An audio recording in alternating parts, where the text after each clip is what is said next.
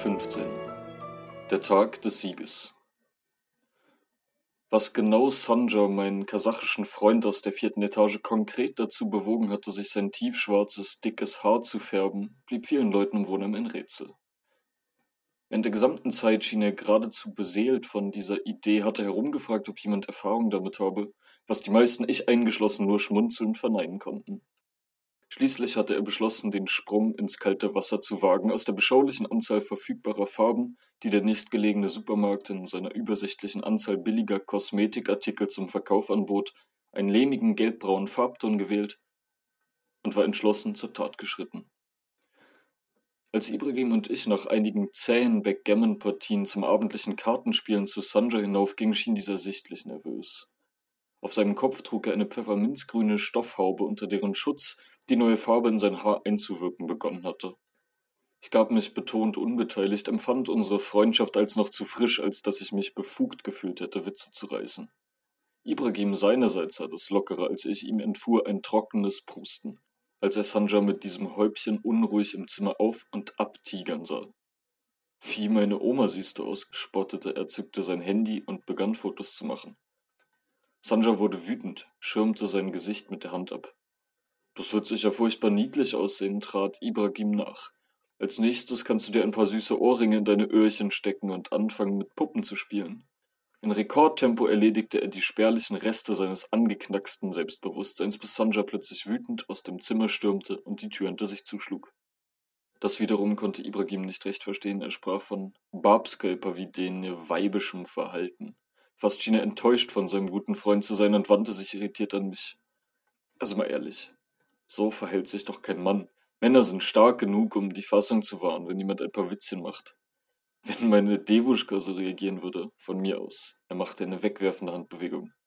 Das machen Frauen nun mal. Sie schmollen, sie knallen mit den Türen, sie wackeln ärgerlich mit ihren Händchen, sind sauer, fragen einen bestürzt, wie man denn nur könne. Ich ließ das unkommentiert und er fuhr fort, schlug einen verschwörerischen Tonfall an. Ich will nicht sagen, dass Sanja schwul wäre, auf keinen Fall, aber es ist nun mal ein Klischee, dass Schwule sich die Haare färben. Das brachte mich auf einen Themenwechsel. Ich fragte ihn, wie es denn um die Toleranz von Homosexualität in Russland bestellt sei. Im Grunde war das eine rhetorische Frage, denn die Wahrheit erahnte ich bereits. Er bestätigte sie seinerseits mit Schlagwörtern wie konservative Wertevorstellungen und widernatürliches Verhalten. Wie würdest du reagieren, fragte ich ihn, wenn du auf der Straße hier zwei Männer sehen würdest, zärtlich Hand in Hand den Bürgersteig hinaufschlendernd? Ich würde gar nicht reagieren. Warum denn auch? Ist das denn meine Sache? Das geht mich ja nicht das geringste an. Das heißt allerdings nicht, dass ich das gut finden würde. Und generell wirst du, außer vielleicht in Moskau, niemals derartige Szenen auf Russlands Straßen zu Gesicht bekommen. Es wäre unvernünftig. Viele Leute sind dem gegenüber absolut intolerant und er schlug, so bedächtig wie geräuschvoll, seine rechte Faust in die linke Handfläche. Sanja kehrte zurück, schien sich bei einer Zigarette beruhigt zu haben. Ibrahim hörte mit den Frotzeleien auf und es wurde ein langer und friedvoller Abend. Es war Mai geworden und Kemerovo klimatechnisch hatte das südliche Sibirien Deutschland längst überholt. Eine sengende Sonne glühte tagtäglich an gleißenden, wolkenlosen Himmeln und bescherte der Stadtbevölkerung Temperaturen knapp unter 30 Grad. Noch immer unternahm ich beinahe jeden Abend meine Radtouren durch eine Stadt, deren in Rekordtempo vollzogene Wandlung mich so sehr freute wie irritierte. Vor einem Monat noch war Kimerow eine graubraune Stadt gewesen, feststeckend zwischen weißer Winterpracht und aufkeimendem Frühling, dominiert von ihren räudigen, monumentalen Schneehaufen und fleckigen Teppichen aus totem Gras, welche schmuddeligen Schmelzwassers hatten die Stadt geradezu besudelt und jedes Fleckchen grün in unpassierbare Matschfelder verwandelt. Und vor zwei Monaten hatte sich die Stadt in einem Zustand tiefsten Winters befunden. Der knirschende Neuschnee am Morgen, die dicken Flocken, die vom immergrauen Himmel auf die breiten Prospekte hinunterschwebten, der zugefrorene Tom, auf dem die stoischen, jeglicher Kälte trotzenden Eisfischer Löcher in das Packeis hineintrieben. All das schien kaum mehr vorstellbar. Die Parks hatten sich in üppige, lebendige Oasen verwandelt, die verschlafenen und von Wiesen umrahmten Spielplätze der unzähligen Hinterhöfe gesprenkelt von Löwenzahn kleine Grüppchen leutseliger Rentnerinnen, die in tiefgrünen Baumschatten lümmelten. Fliederbüsche und Magnolien in voller Blüte flankierten die Aufgänge der Wohnblocks. Im Siegerpark war der über allem thronende Lenin von einem Ring roter und gelber Tulpen umgeben und auf den Straßen wimmelte es nur so von Menschen.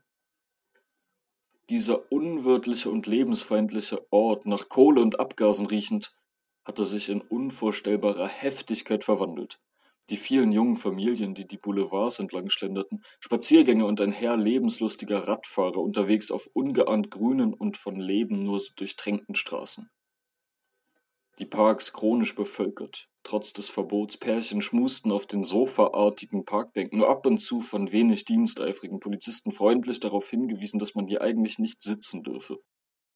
Ein Umstand, der die Laune der Stadtbewohner nur noch mehr zu beflügeln schien, war der unmittelbar bevorstehende Dien Pabiedi, der Tag des Sieges, jährlich am 9. Mai stattfindend am Jahrestag der bedingungslosen Kapitulation der Nazis, ein Tag, dem in Russland ein volksfestartiger Charakter innezuwohnen schien. In diesem Jahr jährte sich jenes Ereignis zum 75. Male.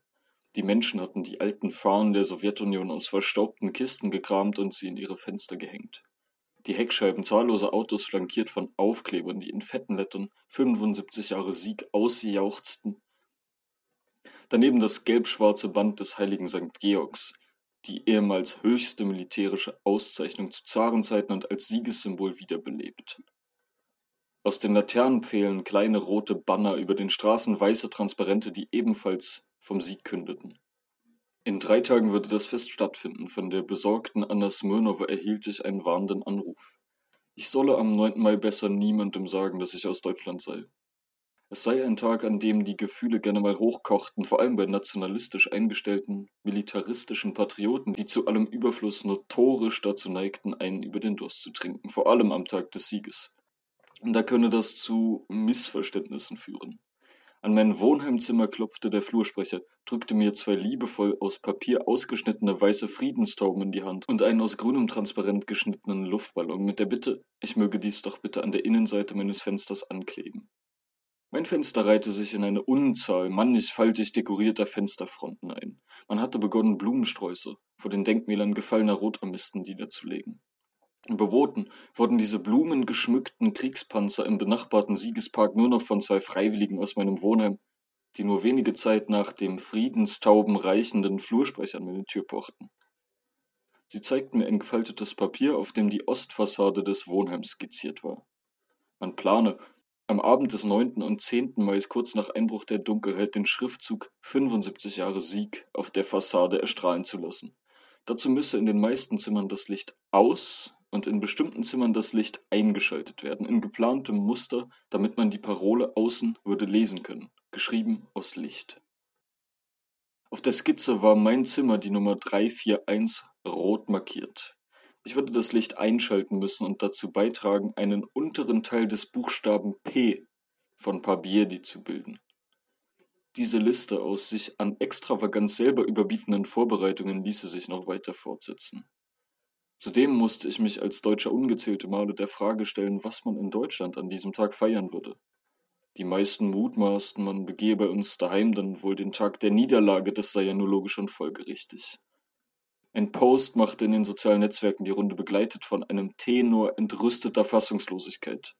Es war ein Foto, ein Block im Leninski-Rayon zeigend, aus einem Fenster im elften Stock hatte ein Witzbold eine gewaltige Deutschlandfahne gehängt.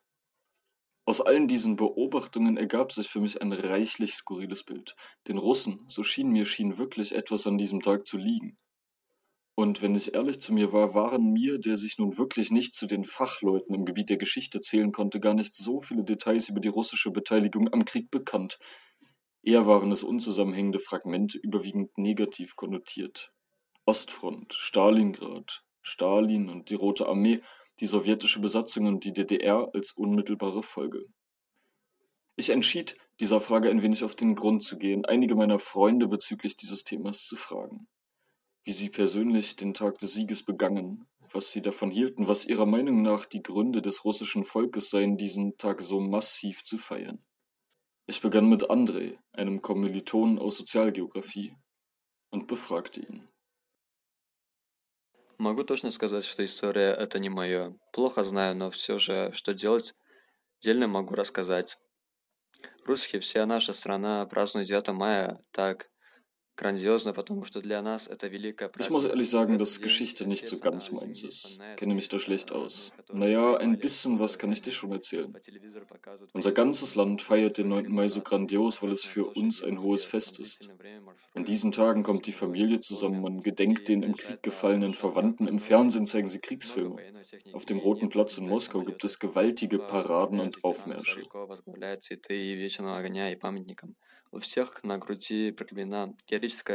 Sie marschieren lange in verschiedenen Formationen, dazu präsentiert man russisches Kriegsgerät am Himmel, unsere Kampfflugzeuge.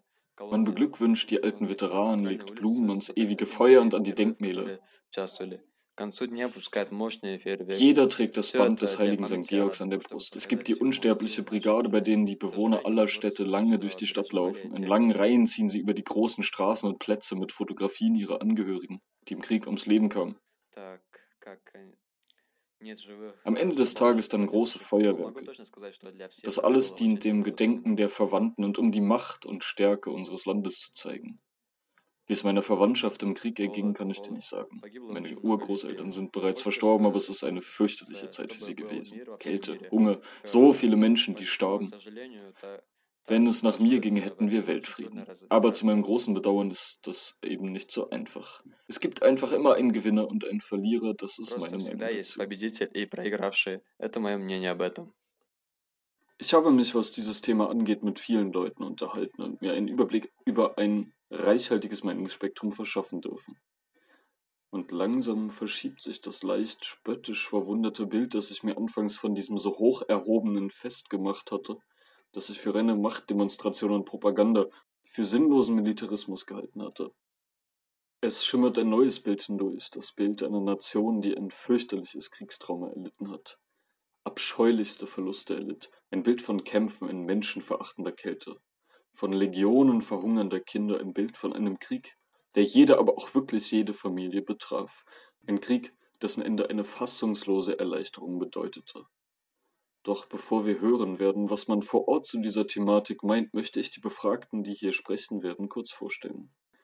Vorweg sei gesagt, dass das Meinungsbild natürlich durch die Tatsache verzerrt wird, dass ich ausschließlich junge Studenten befragt habe, die dem Krieg natürlich zu einem gewissen Grad entwachsen sind. Ich sprach mit Anita aus Ulan-Ude, einer Stadt nahe des Baikalsees, mit Alexandra aus St. Petersburg, einer Geschichtsstudentin, mit Aljona aus Kemerovo, die Deutsch und Englisch studiert, ferner mit Jewgeni aus Kemerovo und Sergei aus der Hauptstadt Moskau.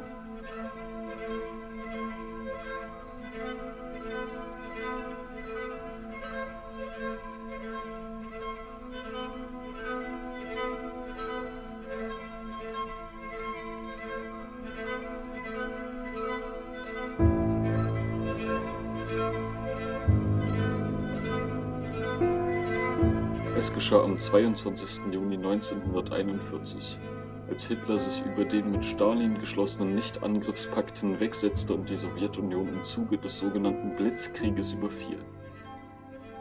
Es begann damit eine schauerliche Abfolge barbarischster Ereignisse. Hitlers Truppen richteten in den überrollten Gebieten unvorstellbar viel Leid an.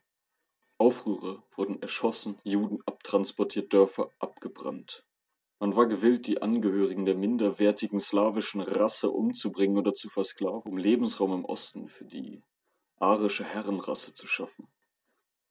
Herbert Backe, ein besonders widerliches Mitglied in den Führungsriegen der Nazis, ersann den sogenannten Hungerplan, der vorsah, jedwede Lebensmittel aus den frisch besetzten Gebieten nach Deutschland zu schicken oder der Armee zur Verfügung zu stellen. Man nahm dabei den Hungertod unzähliger Menschen billigend in Kauf. Im großen Stile nahm man sowjetische Kriegsgefangene, wobei man jedwede Vorgabe der Genfer Konvention vollständig ignorierte. Man transportierte sie nach Deutschland, erschoss sie oder ließ sie in improvisierten Lagern verhungern. Frauen und Kinder trieb man in Scheunen zusammen und schoss sie mit Maschinengewehren nieder.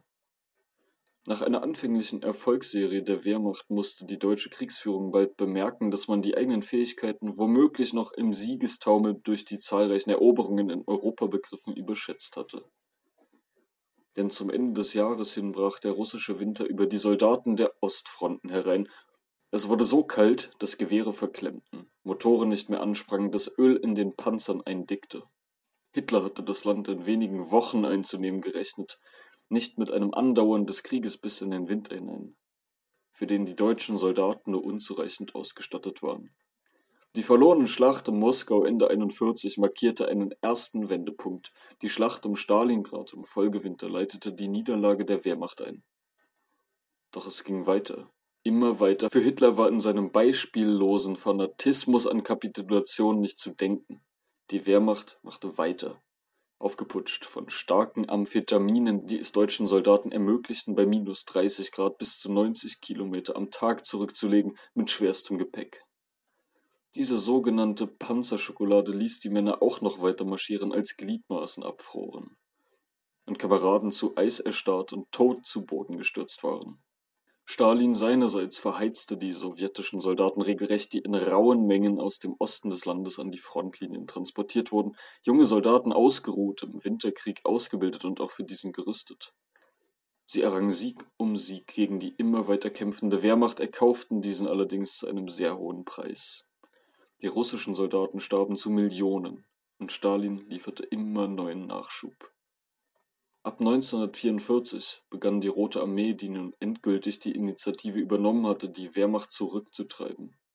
Doch nicht einmal das ließ Hitler einfach so geschehen. Nach dem Prinzip der verbrannten Erde wurden die sich zurückziehenden Soldaten angewiesen, alles, aber auch wirklich alles zu vernichten.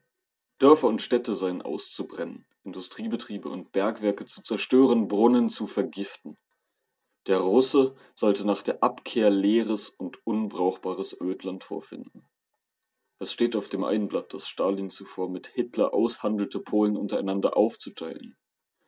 Dass Stalin dem Fanatismus seines Gegners in vieler Hinsicht in nichts nachstand, besinnungslos seine Truppen verheizte, sie weiterkämpfen ließ, wenn nichts mehr zu machen war dass Stalin die halb verhungerten, psychisch völlig verkrüppelten Überlebenden, die nach Kriegsende aus deutscher Kriegsgefangenschaft nach Russland heimkehrten, zur Begrüßung nicht selten in die sowjetischen Lager gesperrt hatte, weil Stalin ihnen Spionage und heimliche Zusammenarbeit mit den Nazis vorwarf oder sie zumindest nicht ausschließen konnte. Auf einem anderen Blatt steht dieses beispiellose Trauma der Zivilbevölkerung, von Generationen, in die man eine tiefe Schneise geschlagen hat.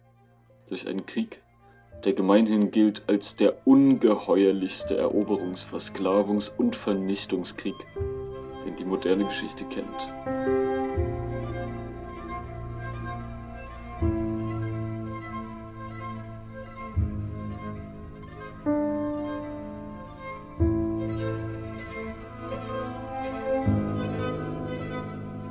Was denken die Russen über den Tag des Sieges? Warum feiern sie ihn so gewaltig?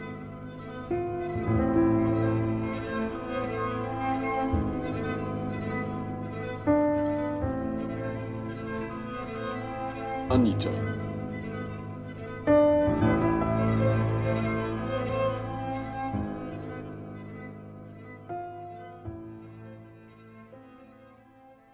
Блин, прикольно. Ну, знаешь, на самом деле ты особо много не потерял, что не побывал в Полтаве. Это прям такое вот безумное историческое место, там, где вот вообще там Полтавская битва была Zuerst über die Rolle des russischen, besser des sowjetischen Volkes im Zweiten Weltkrieg.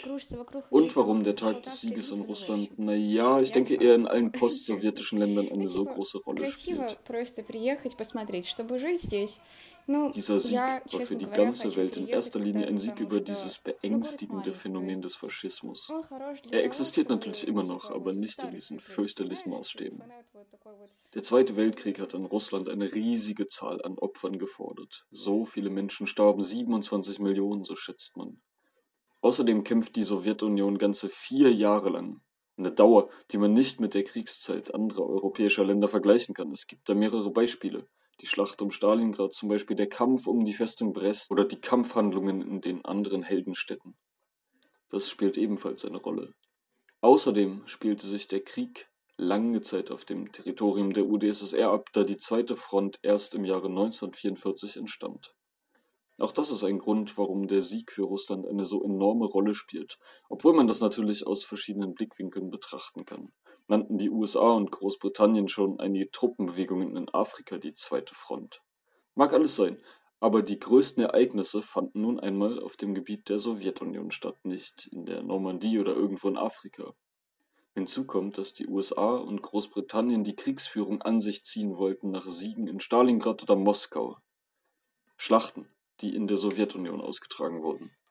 Was zu dem Schluss führt, dass die UdSSR eine der größten, wenn nicht die größte Rolle an diesem Sieg hatte. Das zumindest sagt man uns. Daher messen wir dem Sieg diese Bedeutung bei.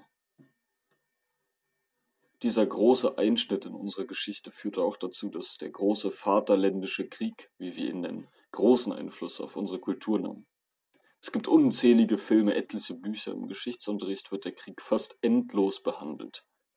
Im EGE, das entspricht in etwa dem deutschen Abitur, denke ich, gab es drei Wahlaufgaben nur zum Krieg. Du wirst jeden fragen können, jeder wird ein paar Lieder, Bücher, Filme nennen können, schon allein weil das Thema in der Schule so lange behandelt wurde. Альона. Русские так много внимания уделяют победе, потому что это последняя настолько масштабная война. Она коснулась буквально каждой Russen widmen семьи, diesem а Sieg бабушки deshalb и so viel дедушки моих Aufmerksamkeit, weil es ровесников der — это letzte дети große войны. Krieg gewesen ist. Поэтому память о войне еще Er hat относительно buchstäblich свежая. jede Они нам Familie getroffen. рассказывают о Meine ней, и Großeltern в них waren в die первую Kinder des очередь Krieges. устраиваются парады, чтобы они знали, что их отцы прошли войну не Daher зря, ist die что Erinnerung их noch смелость verhältnismäßig помнят. frisch, weil sie sie weitergeben und uns vermitteln wollen, dass ihre Väter nicht umsonst gestorben sind und dass wir ihrem Mut gedenken sollen. Народ гордится тем, что мы отстояли свою страну, а также помогли другим странам, хотя вооружены русские были очень плохо. Die Russen sind so Также stolz, такое weil sie es внимание schafften, ihr уделяется Land zu празднику, потому verteidigen, что мировое sogar anderen сообщество Ländern helfen зачастую konnten, obwohl die принижает Russen роль an sich русских в sehr schlecht восстановлении bewaffnet мира. waren. Die viele Aufmerksamkeit rührt auch daher, dass die Это Weltgemeinschaft die задевает wichtige, ja достоинство, maßgebliche и Rolle der более Russen того, chronisch есть такой herabsetzt. ход, как отвлечение народа от проблем и его сплочение путем подчеркивания общего горя. Sie verletzen unsere Würde damit. Allerdings muss man auch ehrlich sagen, dass der Tag hilft alle Menschen unseres Landes und sei es auch nur vorübergehend zu einen und er von anderen Problemen ablenkt. Евгений. Я буду писать о войне на русском, так будет проще тебе понять и мне объяснить. Первое, что я думаю о войне и о праздновании Дня Победы. Но для России, как и для стран Европы, Erstens, это большая was ich война, über den которую Krieg нужно denke und warum wir выделить diesen Sieg внимание. feiern. Я думаю, что Вторая Nun ja, мировая война – это für die ошибка Russen не только wie auch für die Германии, Länder и всех Europas ist стран es ein Европы. Почему gewaltiger я так Krieg думаю? gewesen, der Страны etliche Европы Menschenleben закрыли gefordert глаза на hat. захват Ich denke, dass der Krieg а, nicht nur ein Fehler Чехословацкой Deutschlands, Германии sondern auch ein Fehler anderer Länder war. государством. Warum Как ich das после denke? 30-х годов 20 Zum века Beispiel, weil die начали Länder Europas образовать ihre Augen notorisch äh, verschlossen в haben, начале als войны beispielsweise die Путин Tschechoslowakei von э, тоже Nazi-Deutschland сыграли свою besetzt роль, wurde. а именно поделил Польшу с Германией. Я считаю, что в Die мировой войне Sowjetunion war ein виноваты sehr junger не одна Staat. Германия, а Erst также einige другие Jahre zuvor страны. gegründet, Стоит dennoch признавать, spielte er что im День Krieg Победы natürlich сейчас, auch seine сейчас Rolle, weil новое man ja вооружение. zum Beispiel При этом Polen unter очень sich много тем aufzuteilen выходит gedachte. на парадах Ich denke хотят wirklich, dass an diesem Krieg nicht nur Deutschland die Schuld trug. Можно дать сейчас деньги семьям ветеранам. Это праздник дает вспоминать Германии в негативном ключе, это правда. Люди празднуют 9 мая, они все о мире говорят, как о том, что немцы виноваты в той войне. Alexandra. Zuerst äh, möchte ich über die Meinungen von äh, russischen Menschen erklären und dann versuche ich äh, über meine Meinung zu sprechen. Also, du hast schon selbst bemerkt, in Russland ist die Darstellung der Geschichte ein wenig patriotisch, aber heute denke ich, wir haben mehr freiere und demokratische Stimmung. Jetzt äh, verändert äh, sich die Bildung von äh, jüngeren Menschen. Die jüngere Generation lebt besser als die Generation am Ende des 20. Jahrhunderts. So Menschen reisen, erkunden die Welt selbst und natürlich sie sehen unterschiedliche Meinungen über diese Ereignisse. So. Und natürlich sie nehmen, nehmen, nehmen diese Meinungen mit selbst nach Russland. So, das ist normal. Und ähm, Jetzt glaube ich, äh, dass junge Menschen eine starke Wahrnehmung des Krieges nicht haben.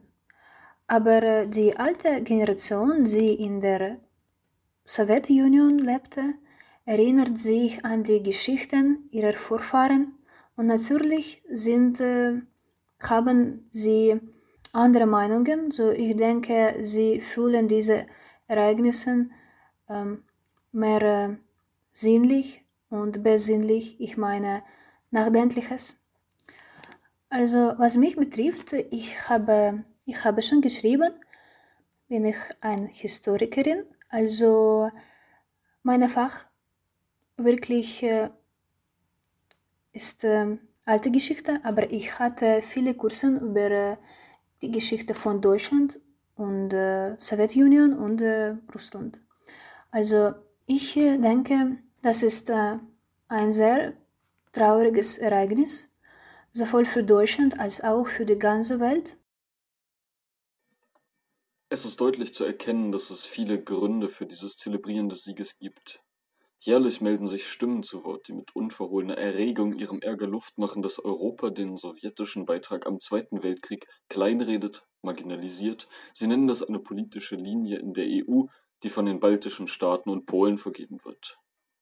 Länder, die nicht eben die beste Beziehung zu ihrem Nachbarn haben. So löste eine Resolution der EU im September 2019, in welcher die Befreiung von Auschwitz den Alliierten zugeschrieben worden war, Empörung in Russland aus, hatte doch die Rote Armee das Konzentrationslager befreit. Heute liegt die deutsche Kapitulation 75 Jahre zurück. Zu dem Leidwesen vieler Regierungen der alten involvierten Staaten der ehemaligen Sowjetunion können Corona-bedingt keine größeren Feierlichkeiten stattfinden. Putin hat eine gewaltige Militärparade in Moskau, zu der auch viele internationale Staatschefs eingeladen worden waren, absagen müssen. Doch viele werfen Putin auch Kritik vor. Er instrumentalisiere den Sieg, heißt es, nutze sie für den Ausbau seiner eigenen Macht, als Werkzeug das multiethnische russische Volk unter eine gemeinsame Erinnerung zu versammeln und zu einen.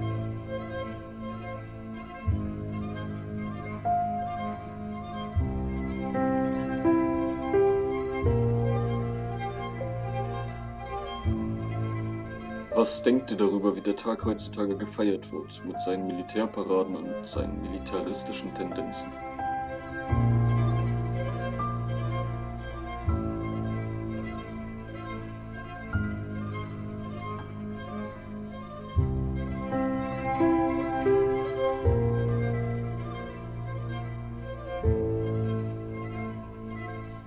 Anita, Вот, все кружится вокруг этой там Полтавской битвы, ну, в общем.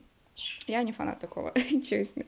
Ну, типа, спокойной, размеренной жизни, типа, ты там вообще ничем не занимаешься практически, или там твоя жизнь — это твоя работа, я не знаю, какая-то вот тоже, знаешь, типа, тут особо такого карьерного роста Diese ganze Angelegenheit geht mittlerweile auch gerne mal ins Absurde. жить здесь. Ich gebe dir auch ein Beispiel. In diesem wie auch im letzten Jahr hat man die Wolken über Moskau zerstreuen lassen, weil die Wettervorhersage bewölkten Himmel und Regen vorausgesagt hatte. Das kostet einen riesigen Haufen Geld, das man, wie ich finde, besser den Veteranen geben sollte. Aber aus welchem Grund auch immer, schmeißen wir es lieber für so einen Unsinn aus dem Fenster.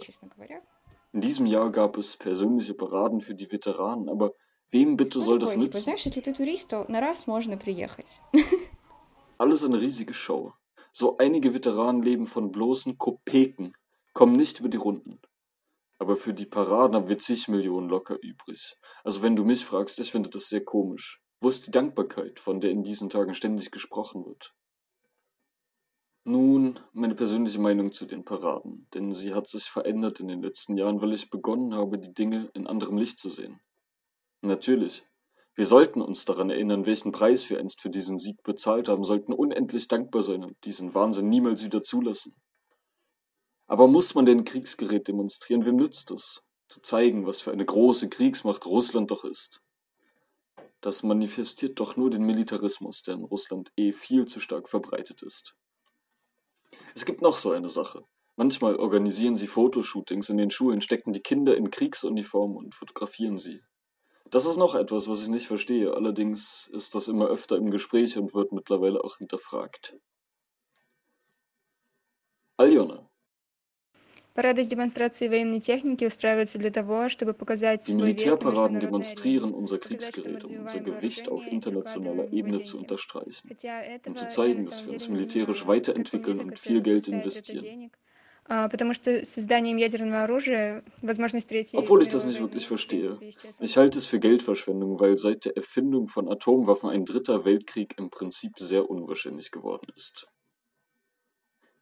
Jewgeni, Стоит ли признавать День Победы сейчас? Сейчас, думаю, уже нет. Ob es noch Sinn hat, den Tag des Sieges zu feiern? Ich denke mittlerweile nicht mehr. Die Zeit ist vorbei, eine Menge Geld fließt in die Paraden, sie sollen das Geld lieber den Veteranen geben. Dieses Fest wirft ein schlechtes Licht auf Deutschland, wirklich. Die Menschen feiern den 9. Mai und denken nicht an Frieden, sondern an die Deutschen, die an einem Schuld haben. Wenn du mich fragst, ist der Zweite Weltkrieg mittlerweile ein Kapitel der Geschichte und nicht mehr. Man darf über die Deutschen nicht noch immer so denken wie vor 70 Jahren. Ich mag Deutschland, mir gefallen die Menschen und ihre Ideale, ihre Haltung zu den Dingen, wie gut ihr Rechtssystem funktioniert. Ich finde, die Leute, die immer noch unbedingt den 9. Mai feiern müssen, irren sich, denken nicht an die übrigen Probleme unseres Landes. Hm, Was kann ich noch erzählen über die Deutschen im Zweiten Weltkrieg? Im Grunde verbrachte meine Familie ihr gesamtes Leben in Sibirien. Allerdings kannten meine Großeltern einige Deutsche. во время войны. Но у моей прабабушки был первый муж, он погиб на границе. Да? diese waren in Kriegsgefangenschaft geraten. Meine Großeltern halfen und unterhielten sich mit ihnen und mein Vater half einigen von ihnen mit den Dokumenten für die Reise in die Heimat.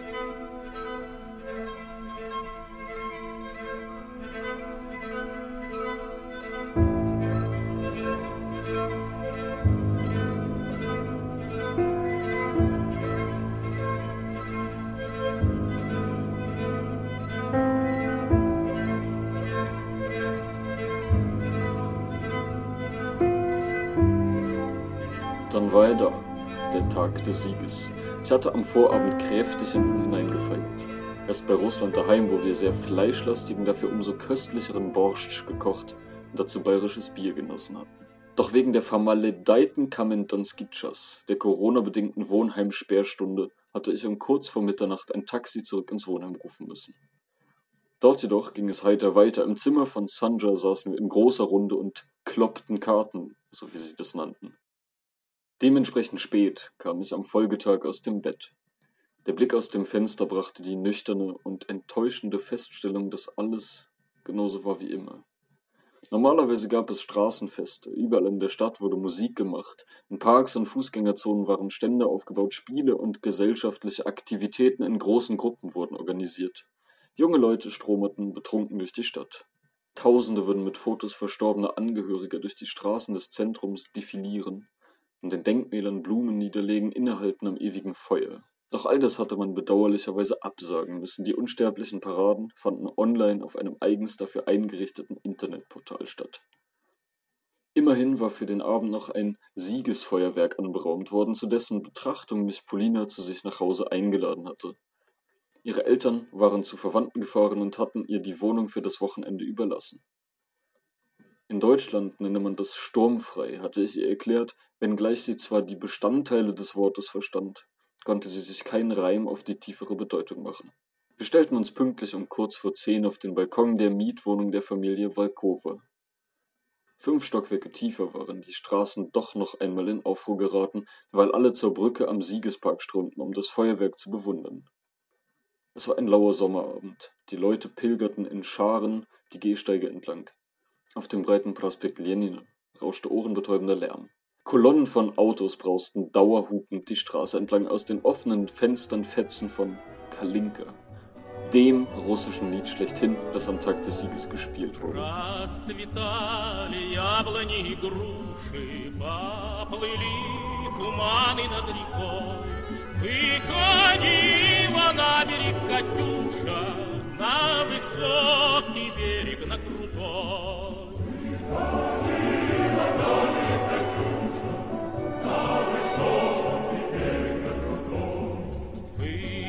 Выходила, песню заводила Про степного сизого горла Про того, которого любила Про того, чьи письма берегла Dann